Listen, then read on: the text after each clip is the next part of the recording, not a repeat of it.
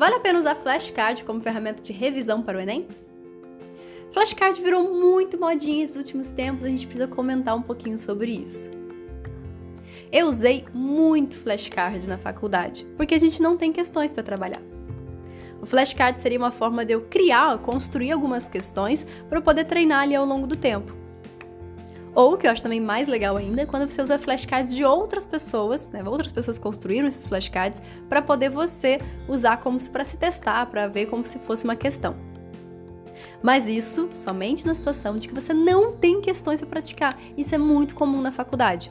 Agora no Enem, gente, a gente tem questão aberta para praticar. Questão do Enem, questão de outros vestibulares. Então, assim, sendo bem sincera com vocês, não substitua o precioso tempo que você tem para fazer as questões para ficar criando flashcards ou até mesmo revisando por eles. Não faz sentido. Revise pelas questões, estude pelas questões, porque a gente tem questão aberta, não precisa ficar se preocupando com isso. A gente tem dezenas de milhares de questões, se não centenas de milhares de questões disponíveis pra gente.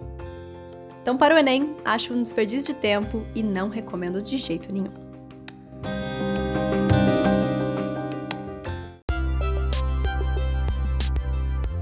Eu sou a Sara Schomayer, médica pelo FRJ e mentora de vestibulandos. Hoje você ouviu mais um episódio do podcast, o podcast do arroba Método Questiona.